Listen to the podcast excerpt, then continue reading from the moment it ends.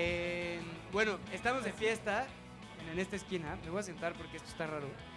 Pero estamos de fiesta porque por primera vez en años los cuatro eh, amigos que hacemos en esta esquina estamos en el mismo cuarto y eso no había pasado, en el mismo país también, no había pasado en mucho tiempo. También estamos de fiesta porque estamos en una de nuestras casas favoritas, que es Casa Versalles, que es un lugar donde hemos tenido eh, maravillosos debates, uno en especial sobre la monogamia, que terminó siendo una gran fiesta. Eh, sí, estuvo, estuvo bueno. Sí, ganó, ahí sí. Los monógamos ganaron el debate, pero perdieron la, la fiesta. Em, y también estamos de fiesta porque hicimos un nuevo grupo de amigos, que son nuestros amigos de Pillow, que hay un montón. Entonces, si son de Pillow o conocen a Pillow, por favor aplaudan y díganles como gracias. Eh, ahorita les voy a contar exactamente qué es Pillow. Y les voy a contar también, eh, mi resolución de año nuevo es presentar a las personas que invitamos a debatir, que es algo que no siempre hago. Em, pero en fin, lo que quiero es agradecer a todos por venir, a todos ustedes también por siempre apoyar nuestro proyecto porque veo muchas caras conocidas y también caras nuevas, que esas siempre son las más emocionantes. Em, en fin, ya saben que nosotros somos en esta esquina y hacemos em, esto para tomar cerveza y para demostrar que el desacuerdo no nos, no nos convierte en enemigos. Ya saben también que Casa Versalles es un proyecto social y cultural que tiene un montón de cosas lindas y que hacen con esta casa cosas padrísimas. Y Pillow, este todavía no me lo aprendo, pero ya para el cuarto debate que patrocinen, ya me lo aprenderé. son nuestros nuevos amigos, son una wealth tech mexicana que provee servicios financieros para facilitar el ahorro y la inversión de mujeres latinoamericanas. ¿no? Especiales gracias a Patricia Florencia y Andrea de la Garza, que está por ahí. Aplausos, mil gracias. Y otra cosa, ya sé, y esto porque Fede nos lo dijo muchas veces, la línea es confusa pero eh, creemos que todos ustedes son brillantes y leídos. Entonces, sí, los billonarios no deberían existir, es lo que estamos debatiendo hoy. Si están a favor, significa que están a favor de la no existencia de los billonarios. Sí, sí, está raro. Si están en contra, eh, significa que están en contra de la no existencia. Si están indecisos, pues eh, que Dios los ayude. y también billonario es la traducción incorrecta de billionaire. Entonces, para facilidad, los vamos a llamar los Billys. Em, en fin, entonces, ¿todo bien? ¿Todos hasta ahorita vamos bien? Ok. Em, entonces, les voy a presentar a las personas que están como a mis lados, empezando por Alexandra Haas, que viene representando a Oxfam. Tiene por ahí hay un voto duro que, que, no, sé, no sé si van a poder votar lo que realmente quieren. Eh, es abogada, es directora de Oxfam México, estudió Derecho en la Ibero, una maestría en leyes en NYU y además presidió el Consejo Nacional para Prevenir la Discriminación. Eh, Sofía Ramírez Aguilar, vieja amiga de En esta esquina eh, y, de, y de nuestros amigos de Te lo cuento. Hasta hace muy poquito eras directora de México Como Vamos, antes fuiste directora de investigación en Mexicanos contra la Corrupción y ahora eres decana asociada en la Escuela de Gobierno del TEC. Y eres economista como Pedro, ¿no? A mi lado, uno de los más grandes amigos de En esta esquina posible es Julio Bard, que vino a nuestro primer debate a debatir en contra de los impuestos, entonces está bien que estés, estés aquí, Julio. Julio es poeta, es ensayista, es editor, es traductor y es una de las personas con las que se tienen las conversaciones más maravillosas en todo el mundo. Y Fede, que es el responsable que en esta esquina se llame En esta esquina, porque a Fede se le ocurrió el nombre. Fede es emprendedor, es inversionista, es consejero de un montón de startups. Em, y pues medio se imaginarán quién está a favor de la doble negación y en contra de la doble negación. Em, voy a empezar entonces con Alexandra Haas porque es nuestra nueva amiga. Entonces tienes, Alexandra, eh, cinco minutos para hacer tu posición inicial. Yo te hago una señal rara cuando te quede un minuto eh, y ahorita nadie te va a interrumpir ni nada. Entonces, adelante. Muy bien. Hola, me da mucho gusto estar aquí. Muchas gracias, Pedro Casas, por la invitación. No te veo. Eh, bueno, yo les cuento un poco la historia desde donde la miro y en las discusiones que yo he tenido en los últimos años acerca de la injusta situación en la que viven nuestras sociedades, la sociedad mexicana particularmente, siempre hay un problema de punto de partida o de punto de vista, ¿no? Entonces, cuando me llegó la invitación, obviamente no me gustó cómo estaba planteado. Para empezar, billonario no se dice billonario, se dice mil millonario. Pero mil millonario es poco sexy, tiene muchas letras, entonces entiendo que le hayan puesto billonario. También pienso que la existencia o no existencia de los billonarios es un poco irrelevante, porque es un poco irrelevante la cantidad de ceros. Lo que es relevante precisamente es la desigualdad. ¿no? Y creo que ese es el centro del debate y el centro de la discusión desde mi punto de vista. Ahora, otra cosa respecto al punto de partida, lo digo abiertamente, yo hablo desde lo que yo percibo que es lo mejor para la totalidad. Hay personas que piensan que hay que partir desde el punto de vista de lo que es mejor para el individuo. Y ahí otra vez vamos a tener una diferencia de punto de partida y de punto de vista. Entonces, abiertamente lo digo, para mí, el, el lugar desde el que yo pienso todas estas cosas es qué es lo mejor para que todas y todos podamos vivir en el planeta juntas como lo estamos haciendo ahora. No me parece que sea sostenible que vivamos en un país que es la treceava, doceava, catorceava economía del mundo, con más tratados de libre comercio que casi cualquier país, que sea un gran exportador de coches, que sea un país pues pegado al país más rico del mundo, exitoso de mil maneras y al, al, mismo tiempo que sea un país que haya sostenido los niveles de pobreza iguales en los últimos 20 años. ¿Ha habido inversión en política social? Sí, la ha habido. Este, ha habido muchos millones invertidos en eso. ¿Ha servido la política social? Sí, ciertamente hemos avanzado en algunos indicadores de algunas eh, mejorías en las circunstancias de vida, en acceso a la salud y en acceso a algunas cuestiones, alimentación y demás. Pero lo cierto es que más o menos el 43, 45% de la población en México vive en pobreza y vivía en pobreza hace 20 años. ¿Esto se va a poner mejor o se va a poner peor? Yo creo que se puede poner peor.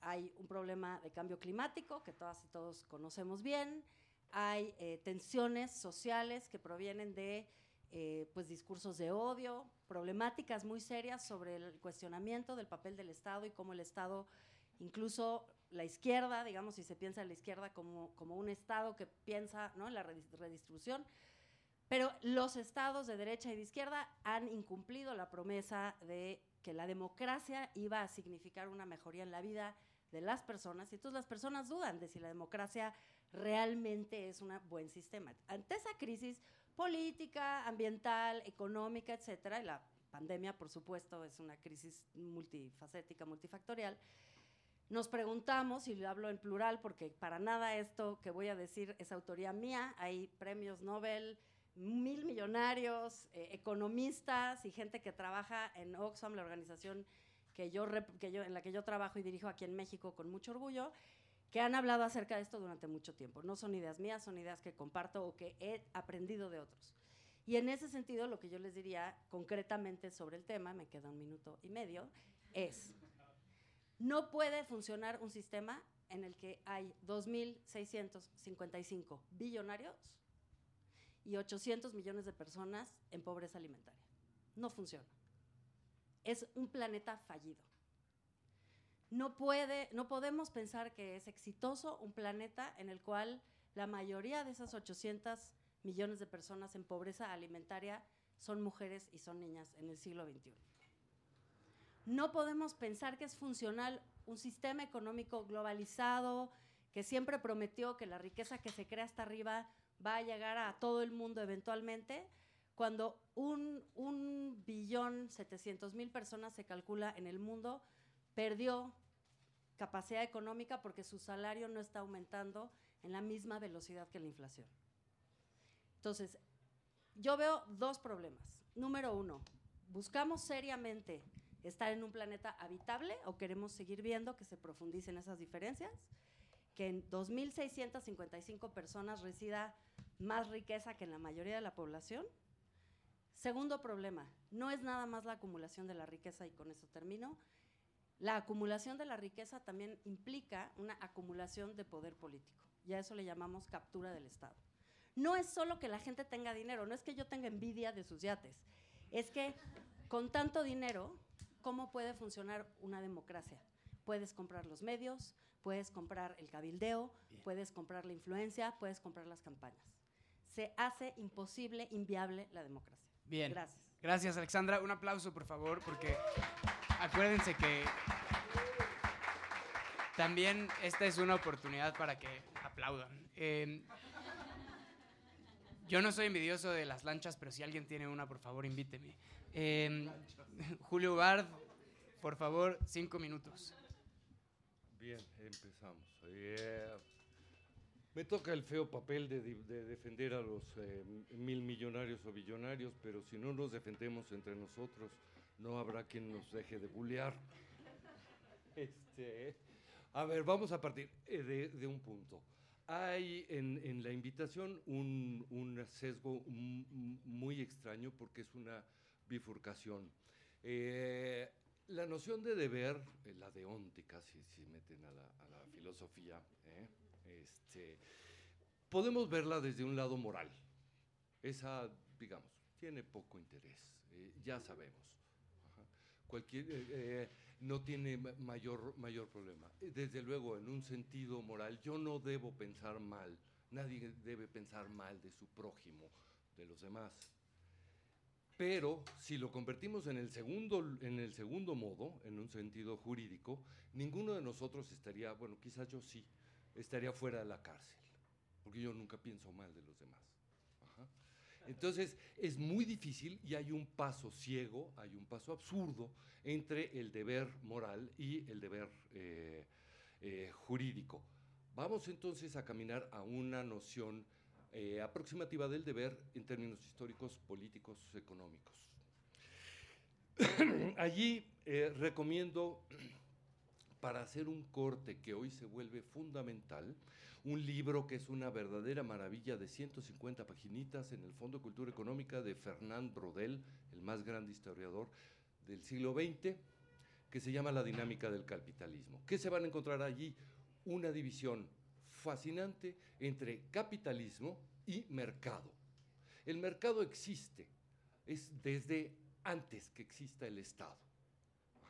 El libre mercado ha generado cosas que podemos discutir eh, eh, en, la, en, la, historia de, de, una importancia absolutamente capital.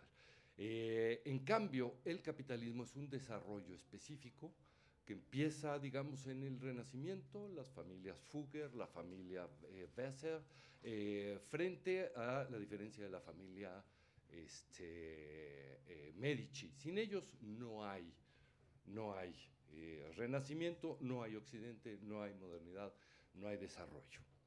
Tercero, eh, y este es el, punto que considero eh, más importante. Estamos llegando a un punto, me queda, como me quedan nada más eh, dos minutos y cuarto, entonces voy a abreviar. Esto que todos tienen, que todos trajeron en sus bolsas o tienen en sus manos, por primera vez es una economía de mercado mayor que todas las economías militares que se hayan conocido en la historia de la humanidad. El, por primera vez en la historia de la humanidad, el mercado es más dinámico y poderoso que los capitales invertidos en matarnos, en la guerra. Además, no solo, eh, a ver, esto empieza con, sí, estos billonarios, no voy a defender moralmente, me caen regordos esos güeyes que además pagan millones y millones, este, la neta yo no, no, soy de allí, este, por caerle bien a los demás y vender historias de santidad. Falso, son, no son más que ricachones que saben que sí tienen que pasar bien al público. Eh, ahora, hay una diferencia. Desde eh, quién de aquí podría trabajar o llevar una vida productiva sin procesador de palabras u hoja de cálculo. ¿Quién de nosotros sería capaz?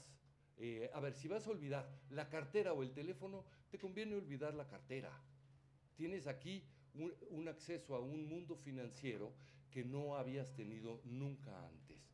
El plomero, yo le mando la fotografía de la, llave que se me rompió eh, y llega hoy en la tarde se tarda dos, tres horas con todo y las piezas. Yo ya acepté el presupuesto, ya acepté el costo del trabajo y lo resolvió en un día.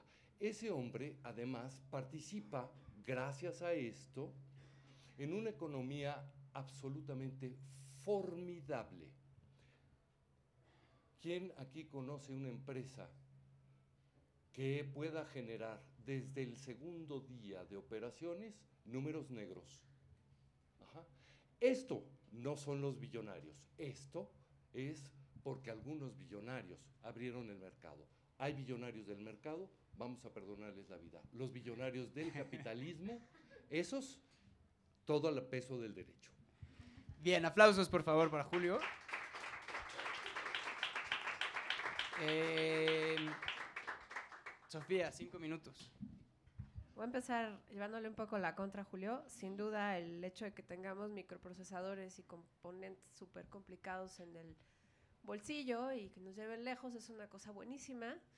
Em, para nuestra propia satisfacción, como decía Alexandra, pues es hablar desde el individuo, podemos tomarlo desde ahí o desde otro lado, pero creo que no estamos negando que el desarrollo de la humanidad se ha hecho sobre la base de agandallar al de junto, ¿no? Em, también creo que estamos en un punto donde podemos echar vistazo hacia atrás y darnos cuenta que eso es lo que ha pasado.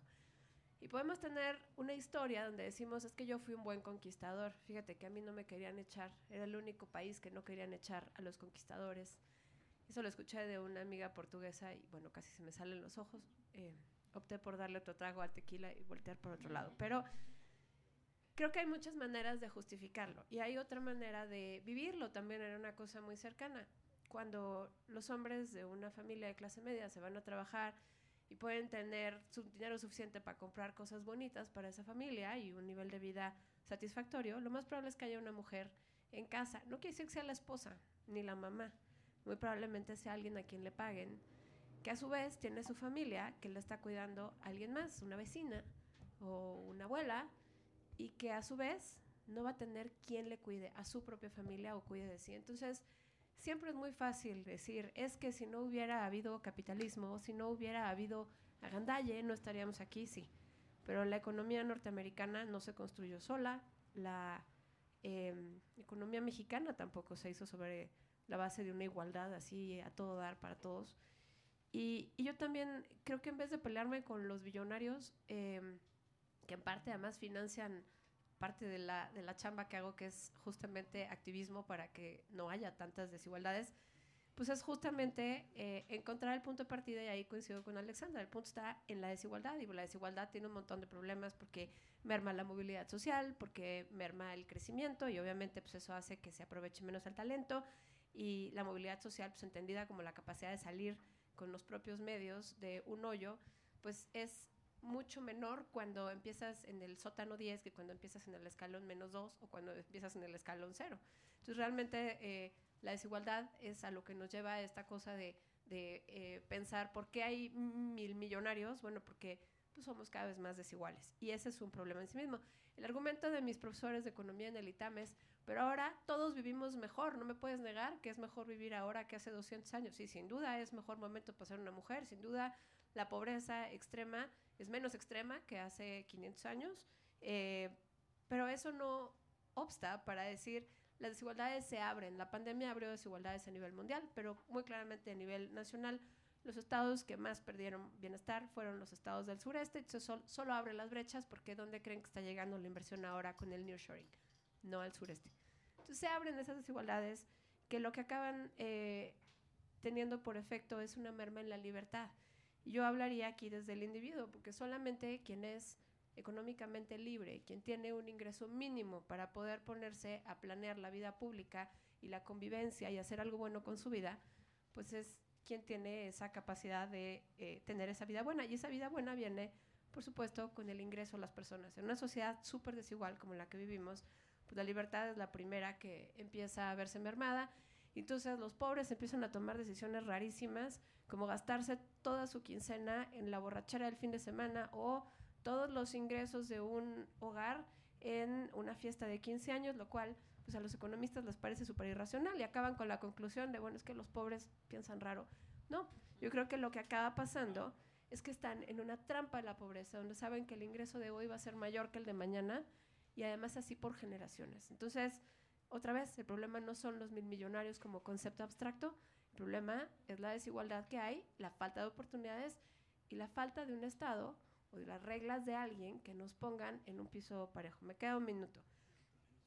Ok, 30 segundos. Em, hay un tema donde me gustaría aterrizar en la siguiente vuelta, que es el uso del tiempo. parte de la falta de libertad de las personas que no están en la parte de hasta arriba de la distribución de la riqueza es que no tienen eh, libertad de su uso del tiempo. Y el uso del tiempo es lo que único que realmente tenemos. Y el uso del tiempo, por un ejemplo muy concreto, de las mujeres acaba siendo tres veces más en labores no remuneradas. Bueno, si así además lo van haciendo interseccional con el color de piel, con la etnicidad y demás, acabas con un mundo sumamente desigual, donde quien pone las reglas es quien está hasta arriba, digamos los mil millonarios del tiempo, los mil millonarios del poder económico y político, y pues son los que acaban perpetuando y ponen reglas que hacen que ellos paguen menos y además esperan que todos los demás que no son iguales piensen y sigan las reglas que ellos creen correctas. Bien, aplausos. Gracias, gracias. Eh, para cerrar esta primera ronda de nuestros flamantes polemistas, Fede Casas a la triste, a la triste, perdón, Ah, todo gracias. tuyo, güey. Este, bueno, eh, una disculpa, yo sí les voy a decir billonarios, discúlpenme. Espero que, creo que todos van a entender, ¿verdad? Sí. Va, perfecto. Eh, otra, yo voy a platicarles o a tratar de debatir el tema al que, del que venimos a hablar, específicamente, ¿no? Los billonarios debería, no deberían existir, ¿ok? No vengo aquí a hablar de si este, el, el gap de riqueza es muy grande, tampoco vengo a hablar si la trampa de la pobreza, etcétera. Podemos tener esas discusiones después y son muy interesantes y de hecho yo estaría totalmente de acuerdo en, en ellas. Ahora, tampoco vamos a, venimos aquí a discutir si los billonarios son buenos o son malos, ¿no? O sea, no venimos a discutir si es bueno tener mucho dinero o es malo tener mucho dinero, no venimos, venimos a discutir si el mundo actual que tenemos, los para este mundo los billonarios deberían existir o no. Entonces, una muy buena manera de ver si deberían existir o no es tratar de imaginarnos cómo se vería el mundo sin los billonarios, ¿no? Entonces, vamos a ver cómo está con los billonarios y luego vemos cómo está sin los billonarios, hipotéticamente, ¿no? Y ahora, cualquiera de esas dos eh, situaciones involucran no solamente cosas buenas o no solamente cosas malas. Obviamente, si no existieran los billonarios, habrían cosas muy buenas y cosas muy malas y todo en el en medio. Si sí existieran, si, si, si queremos que existan, hay cosas muy buenas, hay cosas muy malas y todo lo del medio. Entonces, hagamos ahorita un esfuerzo por analizar esta idea intelectualmente, sin pasión, sin resentimiento, sin nada, si nos gustan o no nos gustan, nada más viendo qué pasaría si están o qué pasaría si no están. Entonces, voy a repetir un poco por donde iba Julio y entonces preguntarles, ¿quién de aquí tiene un iPhone? Varios, ¿no? ¿Quién de aquí tiene un Android? Ya, ya, con eso ya tengo todos, ¿no? Entonces, ahí van dos, bill- dos billonarios. Son más, pero digamos que dos billonarios. Luego, ¿quién de aquí este, ha ido alguna vez a Walmart a hacer el súper? Billonarios. ¿Quién de aquí alguna vez ha comprado algo en Zara? Billonario. Y le puedo seguir todas las que quieran, ¿no? Entonces, si no tuviéramos, si los billonarios, si tuviéramos un mundo donde no existen los billonarios, díganle adiós a muchas de estas empresas, muchísimas de estas empresas. Y ahora, probablemente el argumento en contra sería, no, claro que no, es que este, esas empresas, como existen esas empresas, existen los billonarios, se podrían, haber, se podrían haber hecho funcionar o crear esas empresas sin necesariamente crear billonarios, ¿no? Entonces, yo les preguntaría, ¿cómo, cómo, creen que se crearon esas empresas? ¿Cuántos Walmarts, ahorita me queda bastante, cuántos Walmarts no existieron? ¿Cuántos Apples no existen o no existieron, no funcionaron para que existiera Apple? Cientos, miles. ¿Cuánto dinero creen que se perdió en crear esas empresas que valieron madres? Muchísimo, ¿no? ¿De dónde creen que salió ese dinero? Hicieron un crowdfunding de todos los pobres, porque aquí no hay ningún billonario, ¿verdad? Todos nosotros pobres fondeamos todas esas empresas. No, no, no, no. Esa lana viene, pues, de otras, de todo ese círculo de billonarios, empresas billonarias y demás que están alimentando el sistema. Entonces, un poco yo creo que la, la conclusión a la que quiero llegar es, no debatamos ahorita sobre si blanco, súper blanco o súper negro. O sea, los billonarios todo es buenísimo y deberían existir porque con el mundo, porque con los billonarios el mundo es perfecto. Por supuesto que no. La pobreza es terrible, el que alguien pueda tener muchísimo dinero y alguien pueda tener muy poco dinero, terrible. El que alguien no tenga, empiece desde el piso menos 100 y otro en el piso 2 o más arriba, terrible. Sí, de acuerdo. Pero pensemos cómo sería el mundo sin esos billonarios que alimentan una parte del ciclo imperfecto en el que vivimos. Nunca, no va a haber una... El no tener billonarios no nos va a llevar a una utopía increíble donde todos somos felices y todos somos igual de, igual de ricos y todos sabemos que eso no existe, ¿no? Entonces, si estamos de acuerdo en que no podemos llegar a una utopía perfecta, ¿cuál de las dos realidades imperfectas preferimos? Una en donde existen los billonarios, que la vivimos hoy y sabemos perfecto las cosas buenas y las cosas malas, o una realidad en donde no existen los billonarios y va a haber también cosas buenas y cosas malas, pero no va a haber puras cosas perfectas. Bien, aplausos para Fede. Ok, eh, ah, me lo mandaste por teléfono. Bien. Eh, este es, es una, una... Ah, no, no me llegó nada, Luis, no, tengo wifi. Pero, pero puedes venir y decirlo tú, porque es momento de la primera votación. Eh, ah, pero antes de eso, vi entrar a unos tarde, todos votaron, o sea, todos los que están aquí adentro votaron. Eh, levanten la mano si no votaron, por favor. Ajá, tenemos un problema. Eh, Vayan a votar, salgan. no, eh, bueno, sí, igual y sí los necesitan. Mientras resolvemos ese problema, ya no voten en la segunda oportunidad por, por, por tardados. Gracias, gracias. Eh, ya no voten. Lo que sí es que pueden es ir a tomar mucho mezcal, que además es muy rico, es borroso, vale la pena. Eh, ok, la primera votación, los resultados de la primera votación. Otra vez, los Billys no deberían existir. Hay una doble negación, lo sentimos, pero no sería un debate en esta esquina sin una doble negación. A favor, 37%. A favor de que no existan, a favor de que no existan. 37. Sí, pero ya chance de acabar. En contra, de este lado, 21%. Ah. Y hay 42% de indecisos. Entonces, está eh, para nada para nadie. O sea, nosotros tenemos que lograr que todos voten en contra. O sea, hay 21 de este lado, hay 37 de este lado y hay 42 eh, aquí conmigo. Por eso, por eso, pero el, el voto que yo defiendo es... Es en contra, sí, tú estás en contra. Contra, ¿eh? Sí, es- y aquí están a favor. Ok, em, sí, ya todos bien. Están. Perdón por la confusión. La verdad es que sí, última vez que hacemos una doble negación. Eh, nos vemos el 22 de marzo, seguramente para otra doble negación. Quiero esta parte del debate que algunos la conocerán. Es una parte en la que hablamos 20 minutos, nos interrumpimos, nos reímos, les hago preguntas, se hacen preguntas, etcétera. Pero quisiera empezar con ustedes. ¿Se les ocurre algún ejemplo de algún Billy que valga la pena, que habría que rescatar de entre todos los Billys que no hay que rescatar de acuerdo con su posición? A ver. Warren Buffett.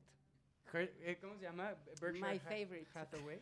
¿Por qué? ¿Por qué Berkshire Buffett? Hathaway. A ver, no, yo nada más quiero corregirte una cosa. Un gran porcentaje del iPhone proviene de financiamiento de los estados. Y eso lo dijo Mariana Mazzucato ayer en el Financial Times en un artículo. Va, quitemos Apple. No hay que olvidarse de eso. Listo. Eh, y, y creo que podemos vivir sin Sara. Eh, Sara también, quítenlo, quítenlo. el fast fashion tampoco Eso está bueno. Perdón, perdón que te interrumpa. Sí quiero como eh, hablar del elefante en el cuarto. Como que sí, no, no, hay, ya hay muchos titamitas, entonces ya se balanceó. Pero sí había, eh, sí había una porra, como una vez que invitamos eh, a unos políticos priistas y llenaron el... Estuvo chistoso, pero... No, no, no, no, es un chiste, es un chiste, es un chiste, es un chiste, perdón. A veces hago chistes malos, no aterrizan y continuamos. Bien, continuamos. Eh, quería burlarme de los Deja- déjame hablar de Warren Buffett. Perdón, Vamos adelante. con Warren Buffett. Mejor Warren Buffett.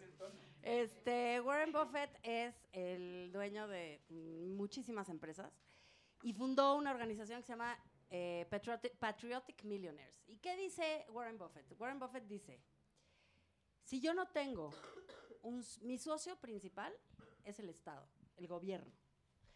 Él hace trenes, entre otras cosas, y dice, si yo no tengo un gobierno fuerte que me da seguridad, infraestructura y personal calificado, entre otras cosas, yo, y por supuesto una sociedad que tenga poder adquisitivo para utilizar mis servicios, yo no voy a poder ser exitoso en mis negocios. Entonces lo que dice Warren Buffett es, el sistema no funciona cuando yo, como mil millonario, estoy concentrando tanta riqueza porque el Estado no me está cobrando suficientes impuestos y por lo tanto yo estoy yendo a través de una omisión del Estado en contra de mis propios intereses. Ahí el tema sería que si a Warren Buffett le cobras los impuestos finlandeses o suecos Oye, o una, una cosa, siendo- ¿sí sabes cuál es el, la empresa número uno del portafolio de Warren Buffett? Em, Apple. en esta esquina. Vuélvanlo a meter allá. Antes era Eh, Microsoft. No, no importa. O sea, pero de todas formas, y él por eso dice, justamente me estás dando la razón. El gobierno es mi mejor socio, porque el gobierno invirtió en la tecnología que creó Apple. Es, es to my point. O sea, creo que el tema aquí es que los mil millonarios que están en Patriotic Millionaires, Tax Me Now y Millionaires for Humanity, y hay tres grupos en Europa, en Estados Unidos, no hay ninguno en México, pero bienvenidas las millonarias y los millonarios para fundarlo, estaría muy bien. Lo que dicen es, cóbrennos más impuestos. Particularmente hay una chava alemana, no me acuerdo de la empresa. Pero usa tu micrófono para beneficio, para beneficio de la grabación, Sofía, por favor. Marlene Engelhorn. Esa chava es heredera de una gran empresa de farmacéuticas, si no mal recuerdo. Y fue y se paró, BASF, fue y se paró afuera del World Economic Forum en Davos a decir, por favor, cóbrenos ok, más impuestos. Antes de ir a la parte de los impuestos a los, a los bilis, a mí me gustaría escuchar de este lado, como creo que, si entendí bien, diría Gilgamesh, cosa improbable, em, el argumento de la desigualdad, ¿no? El argumento de concentración y acumulación de riqueza. Y sí me gustaría escuchar, Julio, una, una respuesta de este lado. Eh, am, a ver, la desigualdad es, es, es, eh, es un concepto difícil. Eh, vayan a una página que se llama Our World in Data eh, y eh, van a encontrar un asunto muy interesante cuando, cuando busquen poverty y eh, relacionen con asuntos de, de historia. El número, el, el porcentaje de pobreza extrema hoy en el mundo es menor a 7%, pero el 50% del- de, la ganancia es de 1985 a la fecha. Y allí me parece muy importante. Eh, a ver, de allí nos vamos hacia la revolución industrial, que es cuando se, mul- se multiplica este, la, capacidad de, de producción, las máquinas son más fuertes que los músculos. Eh, y eh, antes la pobreza extrema siempre estuvo arriba del 80%. Estos datos eh, hay que analizarlos con pinzas. 7% es, es demasiado. Y pobreza extrema también hay que analizar el dato con, con, pinzas. Porque la pobreza no solamente es cantidad de dinero, es una serie de, de- de accesos, etcétera, etcétera. Sin embargo, eh, este crecimiento eh, de la riqueza y su mayor distribución se ha venido dando al mismo tiempo eh, que la población aumentó siete veces. Esto indica que algo está bien hecho. Hay que estar en desacuerdo, sí, hay que estar en desacuerdo, hay que estar enojado, eh, sigue siendo absoluta verdad eh, el trabajo de, mm, Amartya Sen on famines. No existe justificación material para una muerte por hambre, todas son jurídicas, es decir, todas son problemas de justicia, no de material. Eh, existe suficiente para que nadie padezca hambre. El problema entonces es una, es- está en un orden jurídico y administrativo que requiere inteligencia y requiere administración. Bien, em, les recuerdo que pueden... o sea, ¿Puedo hacer una te- pregunta rapidísima de eso? tiempo, pero Si nada no más les hay- tengo que recordar que como está haciendo Fede correctamente interrumpiéndome a mí, ustedes pueden interrumpir también Va. en esta sección te del vuelvo a debate. interrumpir. Entonces, Entonces, de la desigualdad, este, si- como estamos debatiendo si deberían existir o no los millonarios, los billonarios. Los bilis, si no hubieran billonarios, ¿no habría desigualdad? Esta es para ustedes, no para mí. No, yo creo que hay un multiverso. O sea, tú decías es que no es es blanco y negro y pues que existieran o no existieran. Pues Bueno, yo creo que si habría. no hubieran Espérame, espérame, espérame, habría deja, deja contestar, deja contestar, te deja contestar. esquina, Deja a la contestar, esquina. deja contestar. A ver, yo, yo creo que la desigualdad es inherente a la humanidad misma. El chiste es de qué tamaño es la desigualdad y quién la está padeciendo y que no sea heredada familias por familias por familias por generaciones, generaciones, generaciones. El chiste es si hay distintos tipos de talento, si hay distintos tipos de ocupación, si hay quien se encontró la mina, literal la mina y todo el mundo quiere el oro, bueno, va, pues hay desigualdad. Pero de ahí a que cinco generaciones después ese Billy sea el más Sí, Billy y gracias. el resto, los que no encontraron la mina, se estén muriendo de hambre en un mundo donde nadie tendría que morirse de hambre, pues sí, sí es un problema. Y hay muchos in-betweens entre que haya billonarios o no haya billonarios. Por supuesto que a mí no me parece una buena idea donde todos ganen lo mismo, porque otra vez va a haber uno listo que se va a quedar con todo el poder y va a vivir como el norcoreano, ¿no? Porque Entonces, todos los animales de la granja son iguales, pero hay algunos animales más iguales que otros. no, ¿qué tienes que ver la granja con esto, güey? Animal Farm. Eh, nada, es, es- nada más la pregunta, o sea, creo que sí estaría bien. ¿Habría menos desigualdad entonces? ¿Cuándo? ¿Sin billonarios? El chiste no es que no haya billonarios, sino un Estado fuerte que garantice el acceso a la educación para que haya movilidad social y tú con tus propios medios puedas hacer lo Ah, mejor con tu talento Totalmente de acuerdo. Pero si, como estamos debatiendo, si deben haber o no billonarios. posible. No, es que yo no Si estoy en no ese hay multiverso. billonarios- No, pero, No, pero a sí, sí, ¿qué- sí qué es la este línea, debate, tiempo, no? Fede, tiempo, tiempo. Sí la línea del debate es de los Billys. O sea, eso sí. creo que o sea, me sí, o sea, No, porque hay A muchas versiones. Alexandra, ¿puedes eh, ayudarnos un poco? O sea, porque yo sí quisiera, antes de que Fede lo preguntara, Lo que pasa es que si quiere, O sea- obviamente, las respuestas, eh, las respuestas que implican el combate a la desigualdad, que es lo que estás preguntando, son comple- propuestas, son cosas complejas. Entonces, por eso eh, batallar con la respuesta de si hubiera, sí, yo creo que si los estados cobraran los impuestos justos, habría menos billonarios o los billonarios tendrían menos dinero, habría más dinero público para invertir en más servicios y por lo tanto las personas no estarían en condiciones de vida precarias. Totalmente de acuerdo. Ese es el ciclo de la lógica. Totalmente Julio. de acuerdo. Eh, un- una, una acotación. De acuerdo, eh, eh, estado fuerte, pero eso no quiere decir grande. Ajá. Un estado grande es un estado hipertrófico. un tiempo, lo que sí, eh, yo, A- a yo est- estoy... ¿Para qué me pasa el es que micrófono si me lo quitas? pensé que íbamos a Yo hablar quiero, de yo los quiero Billys. saber si deben haber o no espérame. Pensé que íbamos a hablar de los, de los Billys, ¿no? Eh, a mí me encanta la A discusión. eso voy. Me encanta la discusión del Estado. Estoy de acuerdo contigo. Me encanta la discusión de la desigualdad. Estoy de acuerdo contigo. Pero lo que nos trajo aquí, di- digamos, Me das chance. la lectura de, de la misa de hoy es de los Billys. Entonces, Yo tengo una respuesta. A ver, yo lo que no quiero son billonarios después de impuestos. Billonarios antes de impuestos me parece un gran fomento al talento y a la innovación. Después de impuestos, no tanto. ahora sí, Julio. Estoy de A ver, eh, eh, las, eh, eh, en el desarrollo eh, más igualitario que se generó, además generó eh, lo más eh, importante del, del Renacimiento, lo pongo como ejemplo para no meterme en cosas de hoy que son más, eh, más abigarradas.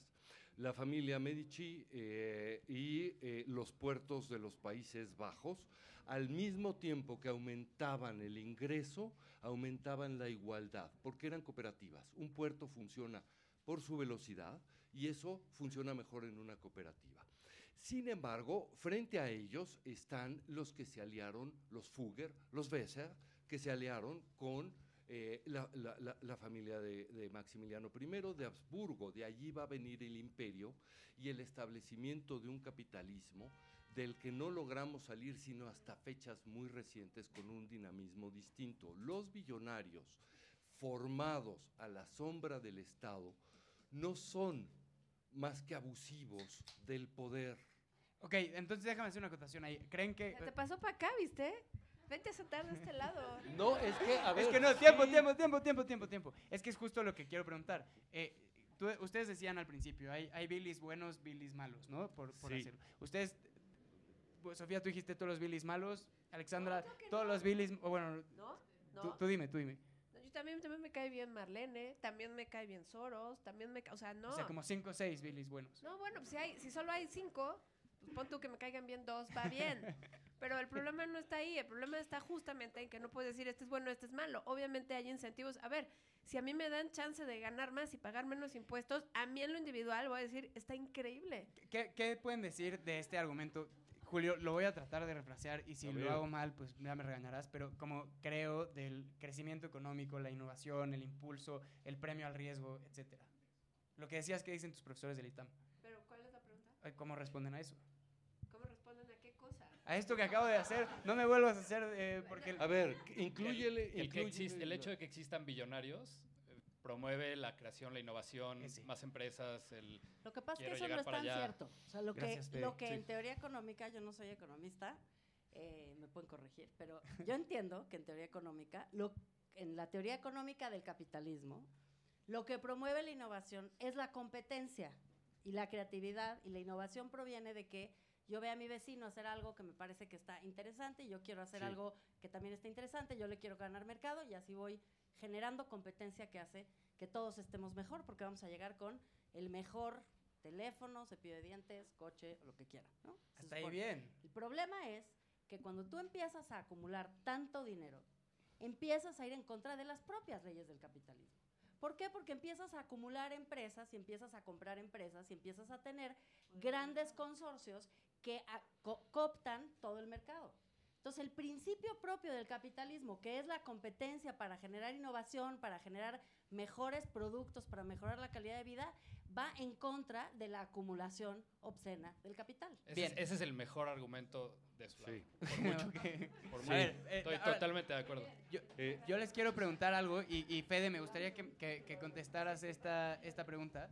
¿Qué dices como, por ejemplo, de los, de los Billys que construyeron sus imperios y acumularon tanta riqueza como usando los servicios del Estado, ¿no? Y pienso Sí, en los Billys mexicanos. Sí, los mexicanos, ¿no? Casi sí, todos, sí, sí. son- es muy diferente. Que- Yo ahí sí, pues eso, eso ni es debatible, ¿no? O sea, Que pues qué, tenemos- o sea, Slim, Slim es millonario no porque, ah, es súper creativo, construyó Telmex. No, pues se lo regalaron, se lo dieron, listo, corrupción, vámonos todos, fácil. Obviamente, no, no estamos hablando otra vez de algo así muy, o sea, digamos que sea homogéneo, que todos sean iguales, ¿no? Los No, ya quedó claro que- los billonarios mexicanos son un Buffett sí está bien. Soros está bien. sí. eh, Marlene Engelhorn. sí, sí, sí. Pero- no, esos, yo no tengo nada que debatir de eso. O sea, que, este, que si está bien ser billonario porque te regalaron este, una concesión gubernamental, no, no. Claro. Julio, ¿tú quieres...? eh, A ver, un punto allí que me parece, que me parece de capital importancia. Eh, los millonarios, los, los mil millonarios o Los millonarios, Billys, los Billys. los Billys, gracias. eh, que, se, eh, ah, que han determinado nuestra y multiplicado nuestra capacidad de producción. Es decir, los procesadores de palabras y los, este, la hoja de cálculo, el teléfono eh, y la comunicación, estos no solo nos dieron herramientas sin las cuales ya no podríamos nosotros relacionarnos con nuestra propia productividad o nuestro propio sustento, eh, además han multiplicado las posibilidades de que existan microempresarios. Dinamizaciones. Sí, en efecto, Amazon fue un monopolio. No había nadie que, con quien competir. Claro que empezó siendo un monopolio. No me simpatiza, pero copiando el sistema, que no puede patentar y no puede quitarle a nadie, ha habido desarrollos de empresas pequeñas, medianas y grandes. Es decir, eh, esta nueva forma de los billonarios está destinada, si están dentro del mercado y de modo independiente, a generar eh, formas de dinamismo económico que no pueden ser gobernadas por el Estado. Esas, esos, ese capitalismo de mil millonarios es el que fabrica misiles. Ajá. Estos no.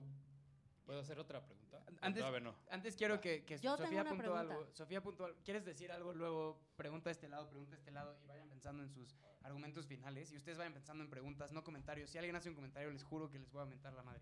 Eh, eh, tú primero, luego Alexandra, luego Fede. A ver, primero, em, yo no yo no voy a disculpar a Slim, pero me parece que Slim salvó una empresa del Estado que estaba quebrada y era ineficiente y no estaba llevando líneas telefónicas al campo y más o menos hizo que funcionara. Ahí lo que falló fue el Estado. Em. Ahora tú pásate para acá. La segunda cosa es, eh, tú dices, no, Walmart, es que todo mundo- Walmart no promueve a los chiquitos. Las grandes cadenas de supermercado lo que acaban haciendo es vivir de prestado de los pequeños proveedores que alimentan sus cadenas de suministro y les pagan tres meses después y si quiebran les valen, Sí, ¿no? Eso tampoco está sujeto a discusión.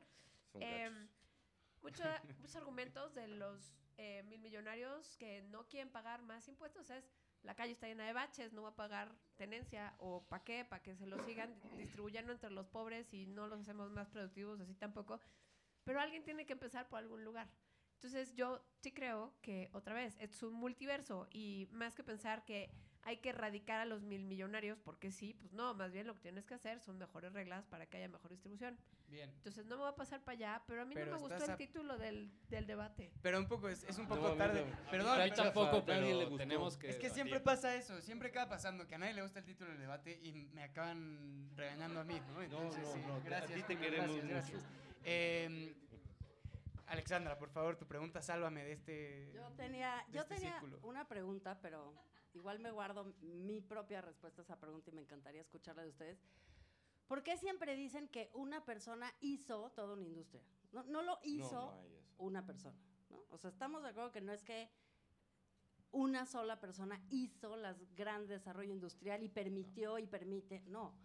Adentro de las empresas, que, de las cuales son dueños los mil millonarios, muchas veces porque heredaron una fortuna que les permite adquirir, trabajan a muchísimos niveles, Bien, ahí sí. miles o millones de personas. Entonces la pregunta es, ¿por qué, por qué una persona, creo que es para ti, Fede?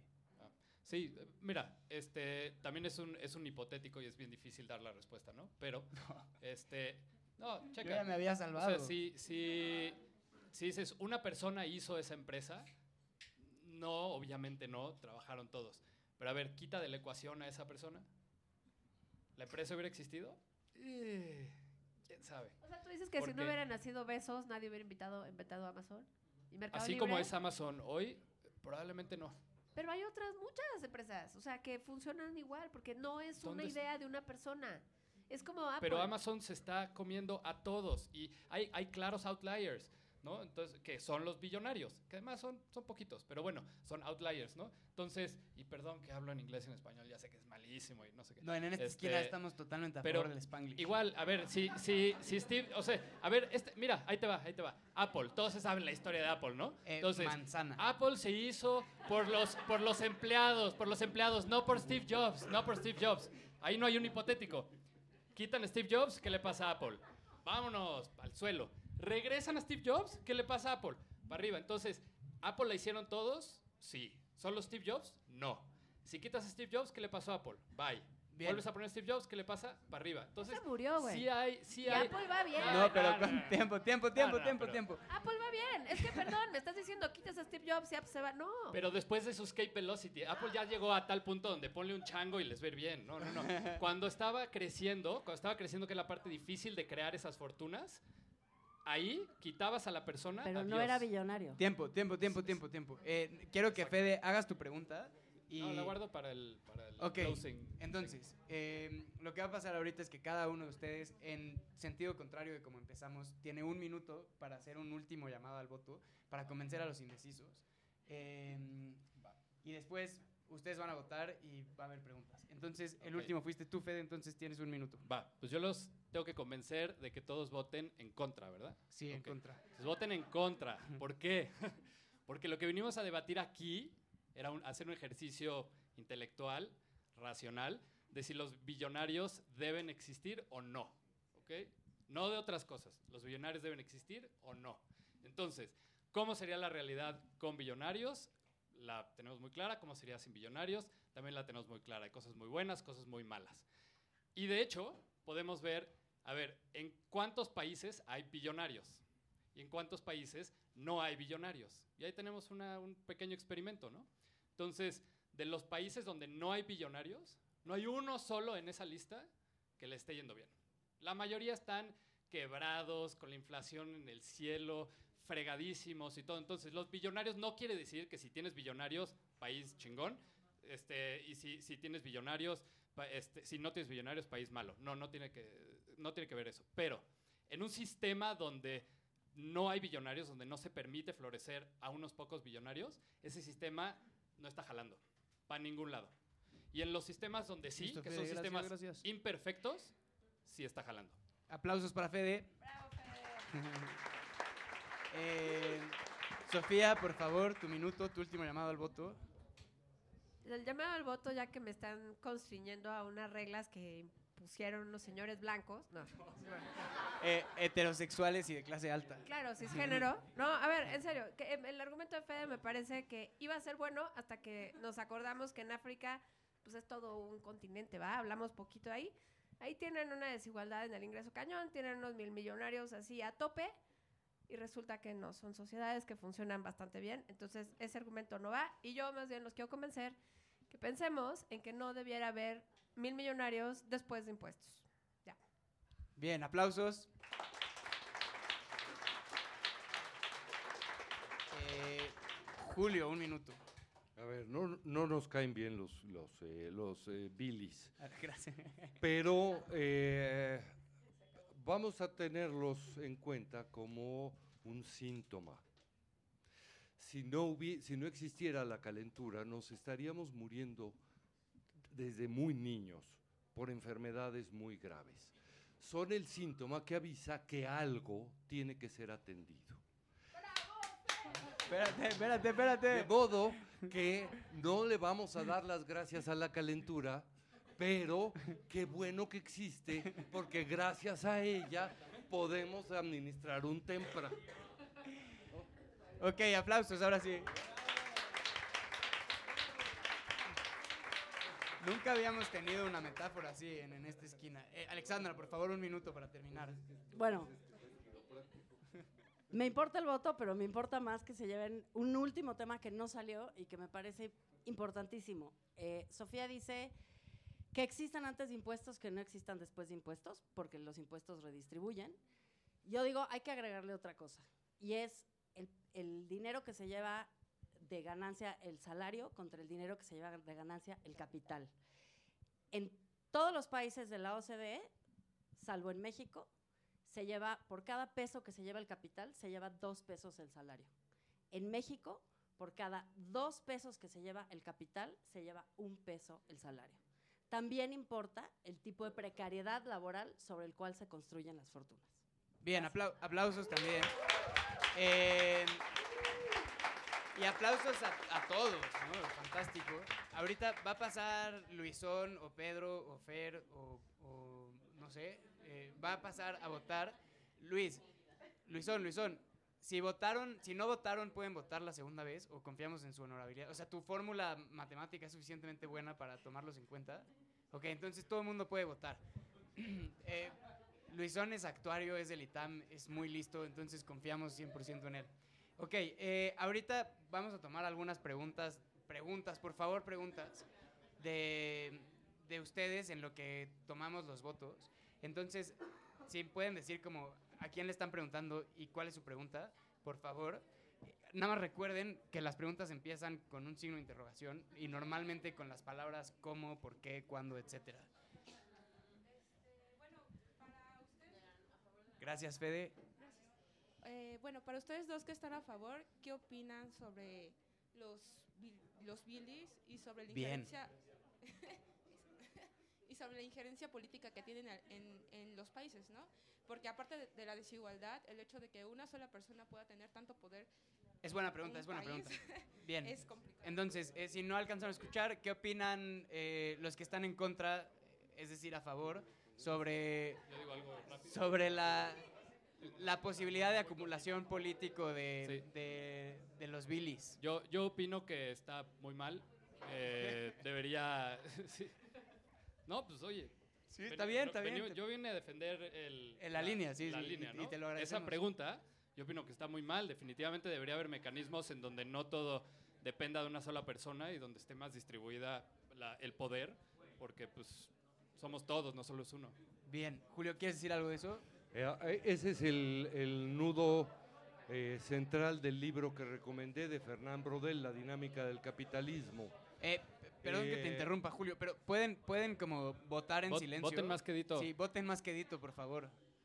Eh, gracias. Eh, hablabas de- del libro, Julio. Eh, eh, es increíblemente difícil, de hecho es imposible separar eh, el poder político eh, de el, eh, o el poder del Estado de los grandes capitales. Pero existen dinámicas eh, que pueden llevar esto a relaciones, a relaciones menos viciosas de las que hemos tenido tradicionalmente en muchas zonas del mundo.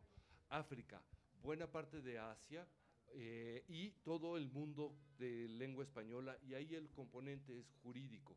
Hay una relación viciosa desde el siglo XV entre el poder del Estado y el poder económico que no hemos terminado, no hemos empezado a resolver. Bien, eh, Pedro, ¿te sentaste ahí porque quieres hacer una pregunta? No, pero sí quiero hacer una pregunta. Ok, entonces primero, allá atrás, eh, creo que alguien de Pillow quiere hacer una pregunta. Perfecto. Tú tú, dila y yo, yo la repito para, para beneficio de la grabación. Eh, y creo que alguien acá adelante no votó, pero para eso te puede ayudar Pedro. Eh,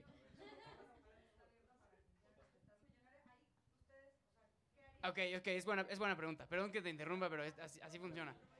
O sea, exacto.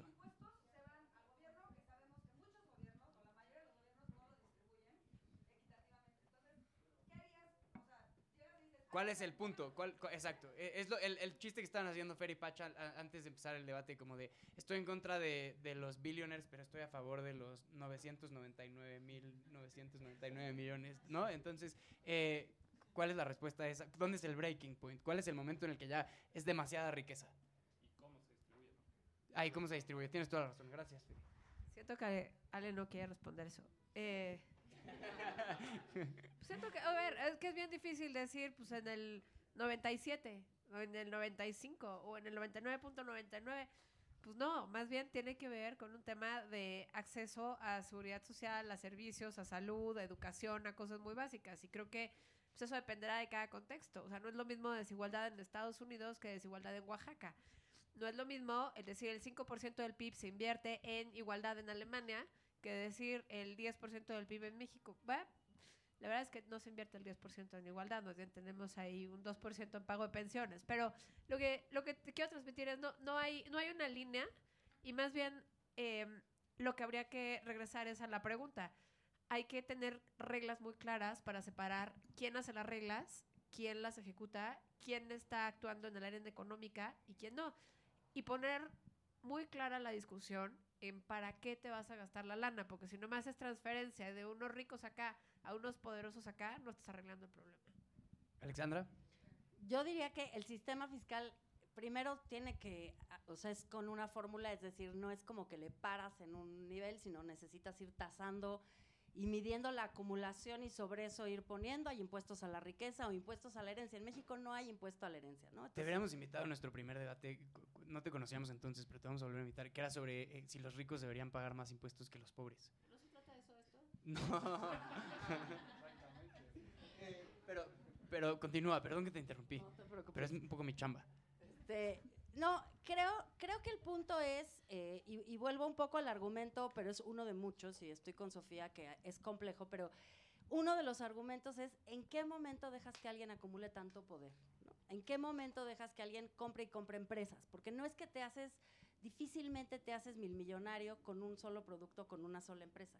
Es que vas adquiriendo poder de mercado y no lo vas adquiriendo por innovación. La innovación te da un empuje para ser millonario y para que te vaya muy bien y para que seas el joven Steve Jobs que va y viene, pero que sí, que logra. Pero llega un punto en donde empieza todo a ser estrategia fiscal, estrategia laboral y estrategia, digamos, corporativa. Ya no tiene que ver con la innovación. Entonces ahí es verdad que tiene que haber un momento en el cual se, se mida. Y una cosa más, que también se mida la captura política. Porque no es nada más cobrar impuestos y obligarlos a pagar mejor salarios y a que no contaminen y a regularlos para que no em, hagan monopolios. Hay mil cosas de regulación que hay que tener, eh, también hay recursos en el Estado para lograrlo, sino además que no haya compra del poder político. Bien, eh, más preguntas en lo que hay, ah, hay una atrás, pero Casas, haz una pregunta rápido, porque si no me- se me va a olvidar. Eh, sí, ven, ven, ven. Además, eh, apláudanle por favor a Pedro, porque es la primera vez que viene a un debate en- desde que debatió, pero, pero eh, me, me- mi corazón brota de emoción porque estés aquí y lo digo sin ningún dejo de ironía y Gracias, lo gracias. sabes.